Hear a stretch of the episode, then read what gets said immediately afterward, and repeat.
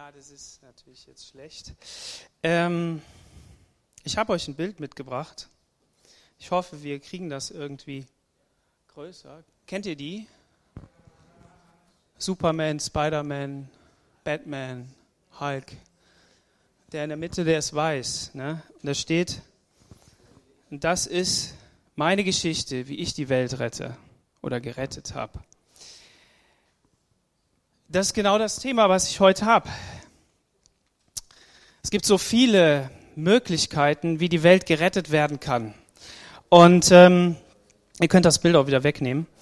Ähm, und es gibt so viele Helden, die wir kennen oder auch nicht kennen. Manche von denen kenne ich, andere kenne ich nicht. Ich lese euch mal ein bisschen was vor. Ich habe mir das hier aufgeschrieben, ähm, damit das äh, auch klar ist. Eine Sekunde. Ähm, da gibt's Wolverine, der heilt sehr schnell seine Verletzungen. Invisible Woman, sie ist unsichtbar durch ihren Willen. Nitro, der kann seinen Körper verformen. Superman kann fliegen. Hulk hat Superkräfte. Aquaman kann unter Wasser atmen. Spider-Man kann Wände hochklettern. Wonder Woman versteht jede Sprache. In Infinity weiß alles und so weiter und so weiter. Flash kann super schnell rennen. Ich weiß nicht, wer die kennt. Ihr habt mit Sicherheit irgendwelche Plakate gesehen, wenn ihr auch die Filme nicht gesehen habt. Aber was diese ganzen Geschichten vereint ist, dass es auf jeden Fall irgendeine Not gibt auf dieser Erde. Und ähm, die Menschen wissen sich nicht mehr zu helfen und es ist alles total komisch. Und ich liebe diese Filme.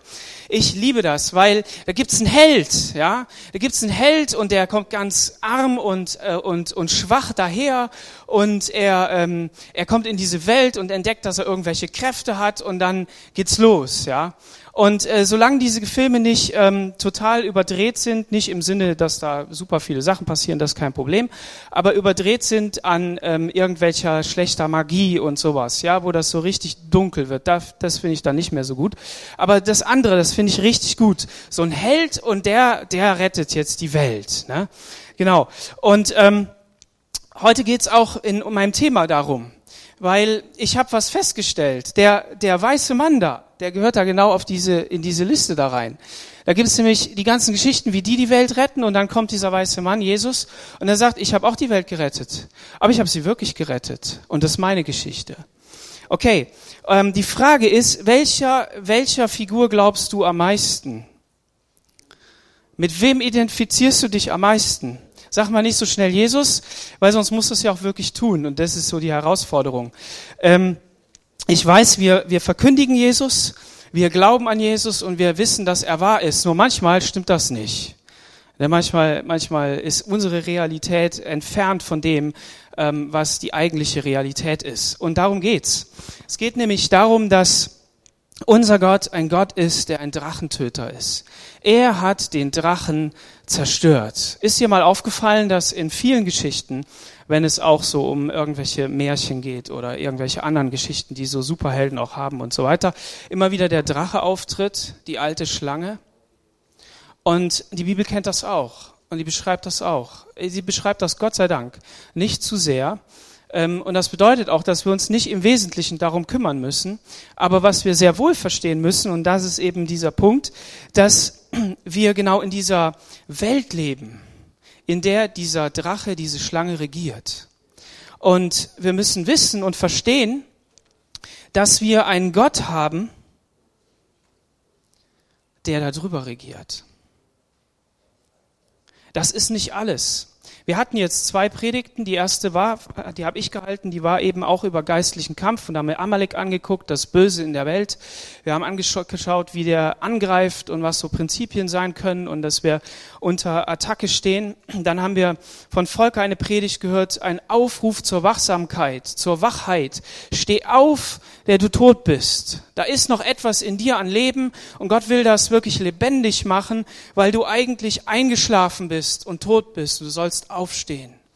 Und auch da haben wir gesehen, dass die Realität, in der wir äh, uns befinden, beziehungsweise in die wir, die wir spüren, nicht die Realität ist, die Gott für uns hat. Nämlich Gott hat für uns ein Leben in seiner Fülle, ein Leben in seinem Leben durch ihn, das über das hinausgeht, was uns selbst manchmal so sehr beschäftigt. Und und das ist halt genau dieser Punkt. Im zweiten Korinther Kapitel 4, da könnt ihr mal aufschlagen, 2. Korinther 4, Vers 4. Da heißt es, den Ungläubigen, denen der Gott dieser Welt den Sinn verblendet hat, dass sie nicht sehen das helle Licht des Evangeliums von der Herrlichkeit Christi, welcher ist das Ebenbild Gottes. Manchmal haben wir so ein Bild von Gott und das besteht dann darin, dass wir uns Sorgen machen um die Beziehung, die wir zu ihm haben. Und dann fragen wir uns, ja, wie kann denn das eigentlich sein, dass ähm, meine Beziehung zu Gott nicht stimmt, dass ich ihn nicht höre, dass ich ihn nicht sehe, dass all diese Dinge irgendwie nicht so ganz da sind, so wie ich mir das gerne vorstelle. Und als äh, Steckenpferd haben wir dann natürlich so die Beziehung zu ähm, am liebsten dem Ehepartner oder der Ehepartnerin, aber vielleicht zu einer Freundin, vielleicht zu den Eltern, vielleicht ähm, irgendetwas anderes aus unserer Welt und wir transformieren, wir, wir nehmen das so rüber und, und, und, und setzen das so ins Geistliche um. Und dann gibt's Leute, die sind vielleicht äh, verletzt innerlich und die sagen, ja, aber das steht doch nirgendwo in der Bibel, dass, ähm, dass, dass wir da eine Beziehung haben müssen, dass sie so und so ausziehen muss und so. Ähm, es ist egal, wie wir das beschreiben. Es gibt einen Fakt und den beschreibt die Bibel sehr wohl. Und das ist, dass Gott in dein Leben hineinkommen will. Josef hat das eben gesagt. Wir wollen wieder eine Taufe haben und mich haben schon zwei Leute angesprochen, gesagt, wir wollen uns taufen lassen, wir brennen drauf, uns taufen zu lassen. So sei herzlich eingeladen, äh, auch diesen Zettel auszufüllen. Der hängt hinten links in einem der Kästchen. Äh, füll alles aus und sag damit Bescheid. Ja, ich will mich auch taufen lassen. Dann gucken wir, wie wir das machen. Ähm, wir müssen wahrscheinlich nicht die, den Eispickel mitnehmen und das Eis aufstechen oder so ein Bohrer, ne, um das da, aber okay, das wäre auch mal spannend, sowas, das fände ich cool. Ähm, aber das ist genau dieser Punkt. Von der Seite des Todes, von der Seite des Gerichtes, wer eben nicht glaubt, der ist schon im Gericht, heißt da Verse weiter von dem, was Josef vorgelesen hat hin auf die Seite des Lichts, die Seite Gottes in sein Reich versetzt.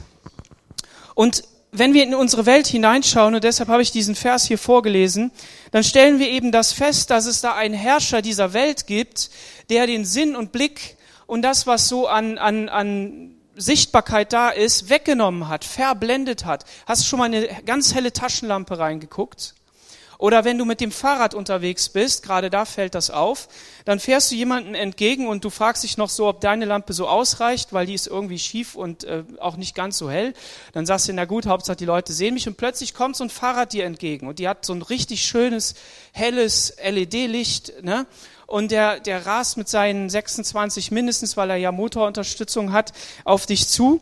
Und du denkst nur so, weißt du was, am liebsten wäre es mir, wenn die Fahrräder zum TÜV müssten und die werden alle gut eingestellt, ne? weil bist schon wieder verblendet, ne? also siehst nix, weil du der auf den zufährst, aber bist ja auch irgendwie neidisch, dass der so eine coole Lampe hat. Ähm, und so geht's den Menschen auch in dieser Welt. Sie, sie, sind, sie sind verblendet von etwas, das in dieser Welt lebt und nicht will, dass man die Wahrheit sieht. Das bedeutet nicht, wenn ich das sage, dass es Menschen zweiter Klasse sind, dass sie dumm wären oder was auch immer. Nein, nein, die sind hochintelligent, die sind ähm, Menschen, die auch Sa Sachen wahrnehmen, aber sie können die Sachen, die sie wahrnehmen, nicht wirklich einordnen. Nicht wirklich einordnen, ist es jetzt etwas Gutes oder ist es etwas Schlechtes? Und das ist das, was die Bibel hier an dieser Stelle sagt im Korintherbrief, den Sinn verblendet dass sie nicht sehen das helle Licht des Evangeliums von der Herrlichkeit Christi, welcher ist das Ebenbild Gottes. Dieses Licht, das sehen sie nicht von dem Evangelium. Was ist das Evangelium? Das Evangelium ist die gute Botschaft für die Menschen, für dich und für mich. Und das Ziel ist, dass wir heute ähm, aus dem Gottesdienst rausgehen und sagen, ja, ich habe verstanden, dass es, dass die Welt einen Gott hat und dass das nicht Jesus ist, sondern ist dieser Gott der Welt, der Fürst der Welt, die alte Schlange ist, der alte Drachen, das ist der Teufel, der Satan. Das weiß ich. Und das Zweite ist, dass, die, dass wir da aber nicht stehen bleiben, sondern dass wir sagen, derjenige, der oben drüber herrscht, der regiert, der das Zepter in der Hand hat, das ist Jesus, der sich zur Rechten des Vaters gesetzt hat und der sein Werk vollendet hat. Und was ist dieses Werk? Das ist die Frage. Und nichts in deinem Leben macht Sinn, wenn du nicht realisierst, dass Gott regiert und der Feind attackiert. Wir haben das schon angesprochen und ich möchte da noch mal ganz kurz ähm, da so einen Hinweis geben. Wenn wir in Situationen sind, wo wir merken, dass irgendwie ähm, ja es nicht so läuft oder wenn wenn wenn Dinge komisch sind oder vielleicht fühlt es sich auch gut an, aber irgendwie ist Streit und Zank in der Familie, was auch immer, dann dann dann müssen wir uns daran erinnern, ja Gott regiert und Gott will seinen guten Willen in die Familie geben und in die Gemeinde und in den Lobpreis und in alles Mögliche, in dein Leben hinein. Aber es gibt definitiv einen, der attackiert, sodass du das nicht sehen kannst. Und die Frage ist, auf wen hörst du? Was ist das, was dich bestimmt? Meine Frau hat gestern zu mir gesagt, sag mal, checkst du das nicht? Du hast morgen wieder die Predigt, du predigst über dieses Thema, jetzt halt halt den Mund. So hat sie es nicht gesagt, das stimmt ja gar nicht. Aber das wäre das, was am besten gewesen wäre, was ich hören hätte sollen. Ich habe dann gesagt, okay, dann rede ich jetzt nicht mehr. Es hat mich was aufgeregt. Und, und ja, wir müssen das Thema trotzdem besprechen. Ich habe nicht mit meiner Frau darüber geredet, sondern es ging um in der Familie. Und, und, und das ist genau dieser Punkt. Und die Frage ist, wie gehen wir damit um? Wie, wie, wie gehen wir damit um? Was ist, was ist der Punkt? Und wir, wir, wir sind manchmal in solchen Situationen, da denken wir, ja, aber wie, ich will doch dieses, dieses schöne Thema ansprechen, dieses Gute. Aber irgendwie gleitet auch dieses Thema wieder ab. Es, es, es kriegt eine komische Note mit hinein. Und das ist, weil der Feind attackiert. Er will nicht, dass du zum Sieg kommst in deinem Leben. Aber was, ist, was, was hat Jesus gesagt? Ich stehe auf deiner Seite, damit du deinen Krieg gewinnst weil ich habe diesen Krieg schon gewonnen. Und ich will, dass du ihn auch gewinnst.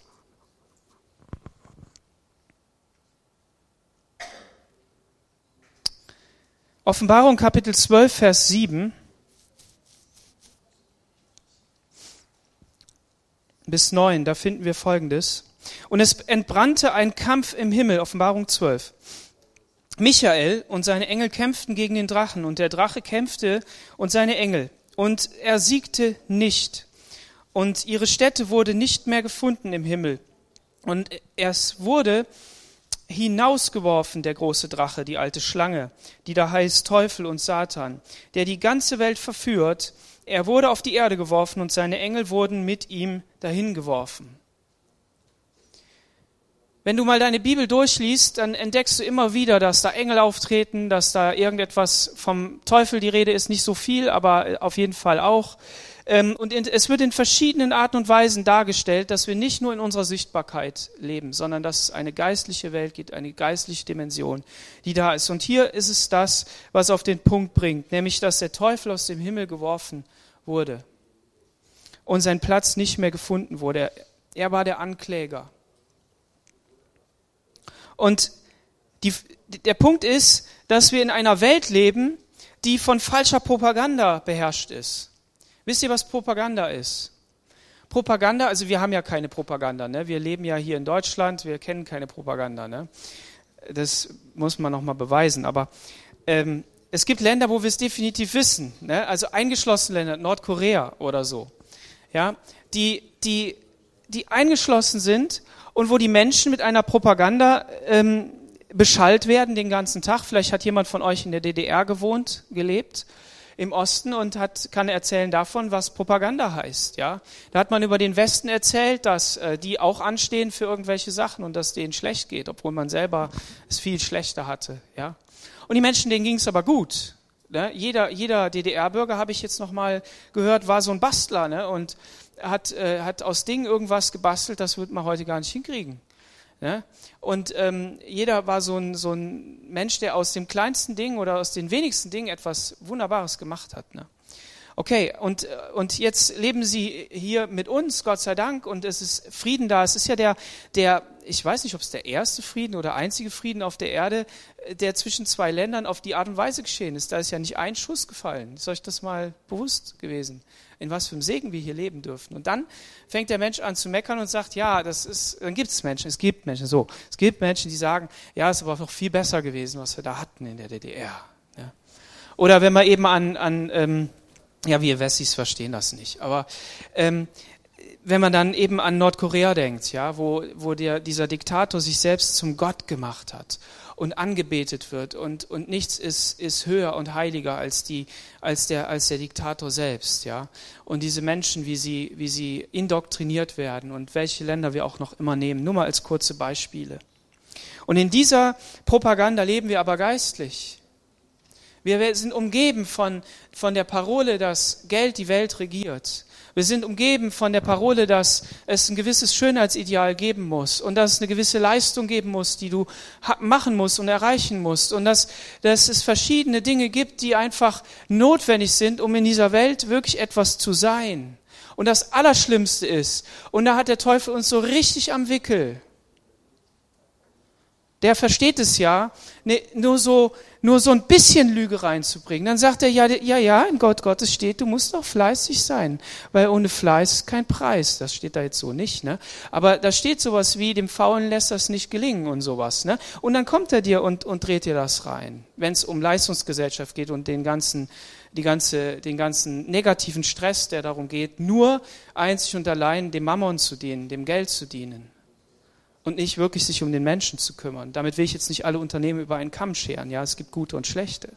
Aber das Ding ist, dass wir in einer Propaganda leben oder wenn wir den Fernseher anmachen oder das Internet anmachen. Wir leben in einer Propaganda und, und, und in, dieser, in, diesem, in diesem Fluss sind wir drin. Und ähm, der Punkt ist, dass, dass wir aufpassen müssen. Das ist das, was Volker, also ich nehme das jetzt mal so, dass Volker das auch gesagt hat, ähm, dass, dass wir aufwachen sollen ja, er meinte unsere persönliche Situation, da wo wir schlafen. Aber das betrifft ja auch alle Randbereiche, nämlich da, wo wir pennen und sagen, ja komm, das ziehe ich mir auch noch rein oder das gucke ich mir an oder damit beschäftige ich mich oder was auch immer. Und das ist halt das, wo wir, wo wir als Menschen einfach, einfach aufwachen sollen.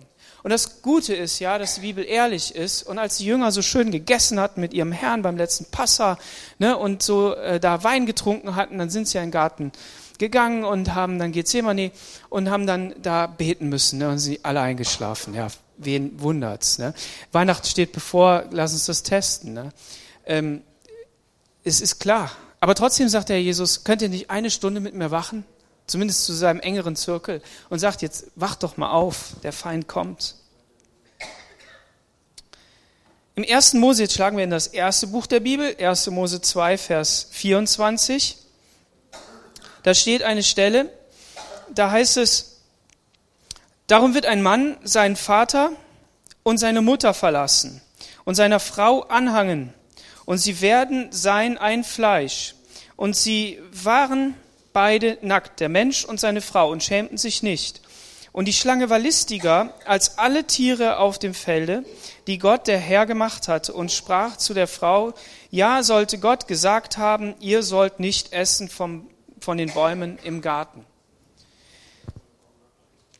Darum wird ein Mann seinen Vater und seine Mutter verlassen. Also junge Männer und unverheiratete Männer, ihr müsst euren Vater, Jairo, du musst mir auch zuhören. Ähm, Jairo, das ist eine Botschaft an dich. Du musst deinen Vater und deine Mutter verlassen, du musst dich aufmachen. Amen. Sehr gut, Dankeschön. Wollte ich nicht hier bloßstellen, sondern nur mit dir reden. Ähm, ja, das, müssen wir machen, ne? Und wer das tut, der, der hat's gut. Also, ähm, Vater und Mutter verlassen und der wird seiner Frau anhängen. Ja, der wird alles für sie tun. Was auch immer dieses Thema komplett heißt, also sei jetzt mal so dahingestellt. Und sie werden sein ein Fleisch. Sie werden eins werden. Sie werden eins werden, gemeinsam eins werden.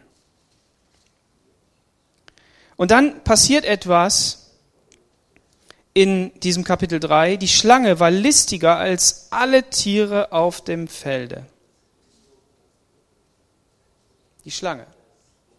Die war listiger als alle Tiere auf dem Felde, die Gott der Herr gemacht hatte, und sprach zu der Frau, ja jetzt mal eine Frage. Wenn da im Haus so eine Spinne ist, ne, dann ist doch das Gekreische oft groß. Und in den meisten Fällen kommt es doch von den Frauen, oder? Jetzt mal eine Frage. Ja, ja, es gibt mittlerweile auch Männer, die da schreien, ja. Und ich liebe es, wenn meine Frau dann auftritt und die hat dann so, so Flipflops an, so Chinellos und dann geht's los. Ähm ja, hat die sich nicht erschrocken? Die Eva, als die Schlange da mit ihr geredet hat? Ja, Garten Eden. Ne, der Garten Eden. Nein, die hat, sie hat sich nicht erschrocken. Der Satan zeigt sich an Orten der göttlichen Begegnung, mitten im Garten Eden. Und der Herr kam in der Kühle des Tages und besuchte den Menschen. Der Teufel kommt dahin, wo du nicht glaubst, dass er kommt. Der Satan rekrutiert Engel im Himmel und rekrutiert Menschen auf der Erde.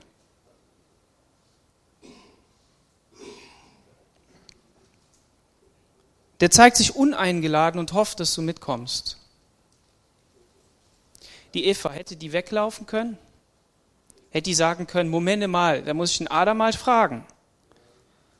Hätte die sagen können, ja, mit dir haben wir nichts zu schaffen, ich will auf das hören, was Gott gesagt hat. Hätte die alles machen können? Nein, sie hat sich mit dem unterhalten. Und der Satan schafft es, ein göttliches Prinzip zu kippen, nämlich, dass wir überall gemeinsam Dinge entscheiden, aber es einen gibt, der vorangestellt ist.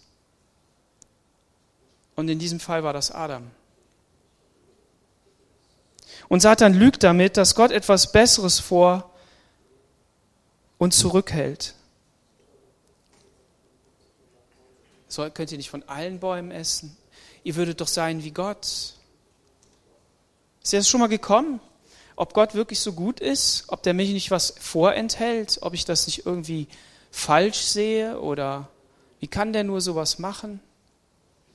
Und wir kämpfen auf einmal mit Gott. Wir kämpfen mit Gott. Wer Facebook hat und mit Mario Warnschaffe befreundet ist, Pastor hier in Bonn, dem es im Moment oder ja besser geht, aber nicht so gut geht, der kann sein letztes Video mal angucken. Da beschreibt er das. Wir kämpfen wir, wir, wir klagen Gott an, wir kämpfen mit Gott, aber da sollten wir mit dem Satan kämpfen. Also nicht, nicht wirklich, aber wir sollten wissen, dass wir, dass, wir, ähm, äh, dass wir nicht gegen Gott kämpfen sollten, sondern dass der Kampf über den Satan gesiegt ist. Und er beschreibt das richtig, richtig cool. Und dann ist da dieser Punkt, wir alle haben eine verbotene Frucht in unserem Leben. Was ist deine verbotene Frucht? Was sind die Dinge, an denen du nicht einfach dran vorbeigehen kannst, weil sie dich anziehen, weil, sie, weil du denkst, ah ja, mal probieren, das kann doch nicht schädlich sein. Wo ist deine verbotene Frucht? Die war nicht nur im Garten Eden. Und wo hat Gott gesagt, du sollst da nicht dran gehen? Aber der Satan schafft es, sie immer wieder schön darzustellen. Und dann ist da dieser Punkt, da ist eine tiefe Sehnsucht, nämlich genau nach diesem Bild, was wir eben gesehen haben, dass wir eine Rettung haben, die nicht von unserer Welt ist. Eine Rettung, die von außer der Welt kommt, von Außerirdischen. Weil wir selbst gemerkt haben, wir schaffen das nicht. Wir können diesen Kampf nicht gewinnen. Und heute liegt eben dieser Schwerpunkt darauf, dass wir das ja wissen. Jesus hat den Schuldbrief ans Kreuz getan. Jesus hat den Satan besiegt. Er hat ihm jegliche Macht genommen. Das wissen wir. Aber wir befinden uns auf dieser Erde trotzdem in diesem geistlichen Krieg. Und ich hatte es ja am Anfang gesagt, wir wundern uns dann, wie manchmal Dinge in unser Leben hineinkommen, Gedanken hineinkommen, Situationen verändert werden. Und auf einmal denken wir, huch, was ist das denn? Wenn wir nicht wachsam sind, wenn wir nicht aufpassen, wenn wir das nicht als, als Möglichkeit in unser Bild mit hineinnehmen, dann fangen wir an, gegen Menschen zu kämpfen, gegen die sollen wir nicht kämpfen. Dann fangen wir an, ähm, irgendwie ähm, gegen Gott zu kämpfen und das sollen wir nicht, sondern wir sollen identifizieren, Herr, ich stelle mich unter dein Blut, ich stelle mich auf dein Wort und ich proklamiere den Vers, den ich heute Morgen gelesen habe, dass du mein Heil bist. Den, den Psalm, den ich mir aufgeschrieben habe, weil ich gerade in einer, in einer schlechten Situation bin, weil es mir nicht gut geht und ich will das proklamieren. Ich will da vorangehen. Und lass uns beten, dass wir immer mehr ähm, wachsam sind. Dass wir wirklich wachsam sind. Dass wir, dass wir vorangehen können. Und, die, und alle diese Männer, diese Aquamans und äh, Batmans und wie sie alle heißen, konnten das alle nicht tun, weil es alles Science Fiction ist, alles irgendwie ausgedacht. Aber der Godman, der hat es geschafft. Jesus selber, der Gottesmensch, der hat es geschafft. Der kam aus seiner Wirklichkeit, arm und schwach, in unsere Dimension, ist ein Kind geworden zerbrechlich, in eine Situation, die könnte nicht gruseliger sein, als sie damals war, und doch menschenherrlich, ohne Ende. Wir haben das in der Bibelstunde von meinem Schwiegervater so schön gehört. Hammer. Richtig krass. Wir werden uns diesem Thema auch dann Richtung Weihnachten widmen. Das ist richtig cool. Und da war er, Jesus Christus. Und er lernte erstmal so richtig ackern und buckeln und Stunden kloppen und ähm, ja, stark werden, Papa und Mama gehorchen, 30 Jahre lang. Und dann war plötzlich etwas da, ein Moment, Berufung. Der Geist Gottes kam und führte ihn seinen Weg. Und wenn wir das Leben Jesu angucken, dann sehen wir, dass es absolut etwas mit Geistlichem zu, zu, tun hat. Und dann, bei mir passiert das, ich weiß nicht, ob das bei dir auch passiert, man stempelt das dann einfach so ab und sagt, ja gut, okay, da war ja Jesus und deshalb sind da halt Engel aufgetreten. Ein Engel zeigte sich Maria und Josef und sagte den Namen. Ein Engel zeigte sich um an Jesu Geburt zu lobpreisen und luden die Hirten ein. Engel warnten die Familie vor Herodes. Anfechtung durch den Satan, geführt von dem Heiligen Geist in die Wüste. Das war bei Jesus dann. Nach der Auferstehung dienten ihm, nach der Anfechtung dienten ihm die Engel. Der Satan kam zu, zu Judas und versuchte Petrus äh, dazu zu bringen, Jesus äh, mit Jesus zu töten, also da ne, auch reinzufuchteln. Ähm, am Kreuz ähm, da passierte aber etwas, da drehte Jesus dieses Böse. Wenn diese ganze dämonische, die, diese dämonischen Mächte gewusst hätten, was das Kreuz wirklich heißt, was es wirklich bedeutet, ihr glaubt ihr im Traum, die hätten das zugelassen, dass Jesus gekreuzigt worden wäre. Das haben die nicht gewusst. Und wir rennen da so umnannt und denken, ja, der Teufel, der weiß alles. Der weiß nicht alles. Er weiß nicht alles. Er kann vielleicht noch nicht mal in deine Gedanken reingucken. Kenne mich da nicht so genau aus. Will ich vielleicht auch gar nicht. Aber eins ist klar. Eins ist klar. Er, er kennt uns schon so lange, dass er die an Mimik und Gestik und Haltung ablesen kann, was wir denken. Das kann ja sogar unsere Ehefrau. Oder Ehemann. Oder Menschen, mit denen du nah bist. Aber das ist der Punkt. Wir rechnen ihm dann an mancher Stelle zu viel zu. Im, im, im, ähm, im Mittelalter haben sie, haben sie mit dem Teufel so viel Angst gemacht. Das brauchen wir nicht. Das wollen wir nicht. Wir wollen nicht Angst haben vor dem Teufel, sondern wir wollen wissen, wie stark und mächtig und herrlich Jesus ist. Das ist das, was wir haben. Und Jesus drehte diesen, diesen Punkt tiefster Entblößung, tiefster Scham und tiefster ähm, Gott Abwesenheit und was weiß ich was alles, drehte er um in das Herrlichste, das das Evangelium je zu verkündigen hatte, nämlich dass der Christus selbst für dich ans Kreuz gegangen ist, dich gerettet hat und will, dass du sein Kind bist und in ihm lebst. Und was noch der Hammer ist, göttliche Wesen können fallen, können, können gottlos werden, aber sie werden nicht gerettet. Aber Menschen fallen und werden gerettet. Amen. Das ist die Hoffnung. Deshalb ist Hoffnung für dich. Es ist Hoffnung, dass du deinen Kampf gewinnst, dass ich meinen Kampf gewinne. Warum? Weil er Hoffnung gibt. Weil er dieser Anker ist, der im Heiligtum ist, wie es im, im Hebräerbrief heißt. Ich möchte noch eine Bibelstelle vorlesen, 1. Korinther 2, Vers 7. 1. Korinther 2, Vers 7 sondern wir reden von der Weisheit Gottes, die im Geheimnis verborgen ist, die Gott vorherbestimmt hat vor aller Zeit zu unserer Herrlichkeit, die keiner von den Herrschern dieser Welt erkannt hat. Keiner von den Herrschern dieser Welt erkannt hat. Hier steht es, schwarz auf weiß. Keiner der Herrscher der Welt hat es erkannt. Von dieser Weisheit reden wir, auch nicht der Teufel.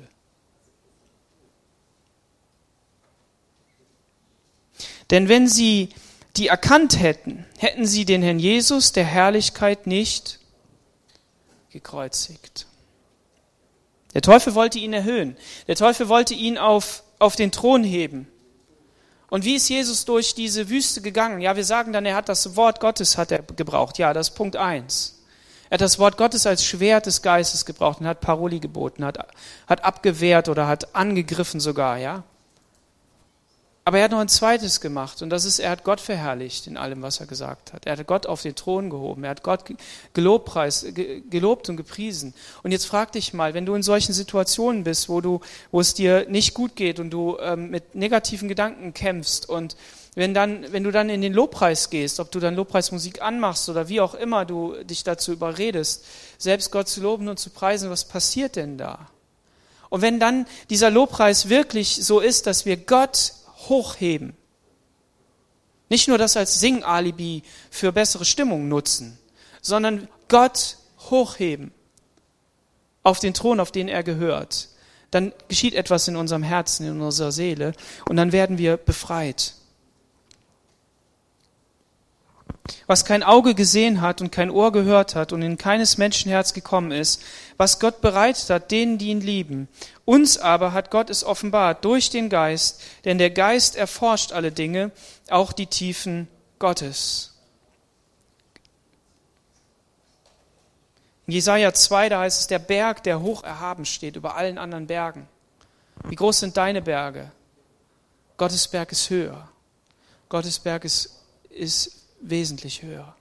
Wenn man auf die Berge geht, wenn man so eine Wanderung macht, dann ähm, denkt man, der Berg, der vor einem ist, das ist so alles. Ne? Und man schafft das vielleicht nicht oder ist zu steil und man kämpft sich da hoch und man, man will ja oben gut ankommen und sich freuen. Und dann steht man auf diesem Berg und dann schaut man in das Alpenpanorama hinein und dann sieht man, wow, da gibt es noch ganz andere Berge, die viel höher sind und viel größer sind. Und das ist das, was wir machen müssen. Wir müssen auf unseren Berg steigen, auf unser Problem draufsteigen und, und mal gucken, wo Gott ist. Ich weiß, jeder Vergleich hinkt, aber das ist so schwer. Man schaut sich das an und man, man resigniert, man weiß nicht weiter. Du hast dich aus dem Königreich der Finsternis in das Königreich des Lichts hineinbegeben. Kolosser 1, Vers 13. Das muss dir klar sein, das muss dir bewusst sein, dass das eine Wahrheit ist. Und dämonische Angriffe sind nicht ungewöhnlich. Sie sind Normalität. Sie sind klar, dass es das gibt. Und in dieser Realität leben wir.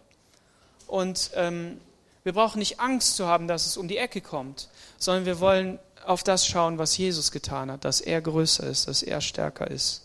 Dein besiegter Feind muss sich deinem siegreichen König ergeben. Wenn, wenn dich der Satan an deine Vergangenheit erinnert, erinner du dich an deine Zukunft. Erinner dich an deine Zukunft. In der Offenbarung, da heißt es, da wird einer kommen auf einem weißen Pferd, ein Weißer. Wer zieht in den Krieg im weißen Kleid? Wer macht sowas? Niemand. Niemand. Außer derjenige, der weiß, ich brauche da gar nichts mehr machen. Ich strecke die alle nieder in meiner ganzen Autorität und Kraft. Und das ist unsere Zukunft. Und du kommst in der Autorität deines Königs, Epheser 2, Vers 4. Das ist das, was wir, das ist der Stand, in den wir versetzt sind. Wir sind zwar auf dieser Erde, wir sind nur schwach, menschlich, aber wir dürfen stark sein in ihm. Wir dürfen in seine Autorität gehen. Und wir wollen uns von ihm untersuchen lassen, ob etwas ist in unserem Leben, das wir wegtun sollen, wo wir aufwachen sollen, wo wir weitergehen müssen. Aber gleichzeitig wollen wir zutiefst davon überzeugt sein, dass Jesus der Retter ist, dass Jesus der Herr ist und dass Jesus es auch in meinem Leben schaffen wird. Amen. Amen. Es kommt auf dich an. Lass uns aufstehen. Lass uns beten. Herr Jesus, wir beten, dass unsere Sicht geschärft wird, Herr. Dass wir nicht von Ängsten umhergetrieben werden, dass wir nicht von Nöten umhergetrieben werden, sondern mit dem Blick auf dich. Herr, dass wir erkennen, dass da, wo ähm, irgendwelche Fallen sind, Herr, dass da nicht du hintersteckst und es böse mit uns meinst, sondern dass es der Feind ist, die alte Schlange. Du hast den Drachen gezähmt, also gezähmt nicht, du hast ihm die Zähne ausgeschlagen, du hast ihm jegliche, jegliche ähm, Gewaltgrundlage genommen. Aber dennoch ist es so, dass er noch so tut, als könnte er. Und da, wo auch schon mal ein Krieg zu Ende war, wo kapituliert wurde, haben die Soldaten manchmal noch weiter gekämpft verbissen. Und so ähnlich ist es hier. Jesus, du lässt uns in dieser Welt, du, ähm, du hast dich uns geoffenbart, du hast dich gezeigt und du willst dich aber auch jedem Menschen offenbaren, der dich nicht kennt. Und das ist die gute Botschaft. Du willst Rettung ins Leben eines jeden Menschen bringen. Ich preise dich dafür und danke dir. Und ich bete darum, dass wir selber in solch einer Überzeugung leben und in solch einer Gewissheit und Kraft, dass wir zutiefst aus dir heraus überzeugt sind, dass wir gewinnen werden. Halleluja. Eines Tages ankommen werden. Und es dann heißt, das hast du gut gemacht. Halleluja. Und deshalb wollen wir uns mit dir ausstatten, mit deiner Kraft, wollen dein Kleid immer wieder anziehen, Herr, wollen uns reinigen in deinem Blut, wollen uns wirklich waschen, Herr, immer wieder neu in deinem Wort, dass das Wasser ist. Danke, Herr, dafür. Preis und Anbetung sei dir für diesen Morgen. Wirke du in jedem Herzen. Du kennst die einzelnen Situationen, du kennst die einzelnen Leben, du weißt, wo die Kämpfe sind, die vielleicht auch schon jahrelang da sind. Ich bete um Kraft, ich bete, Herr, um Vollmacht, ich bete darum, Herr, dass wir, dass wir stark werden und dass wir aushalten und durchhalten. Durch deine Kraft. In Jesu Namen. Amen.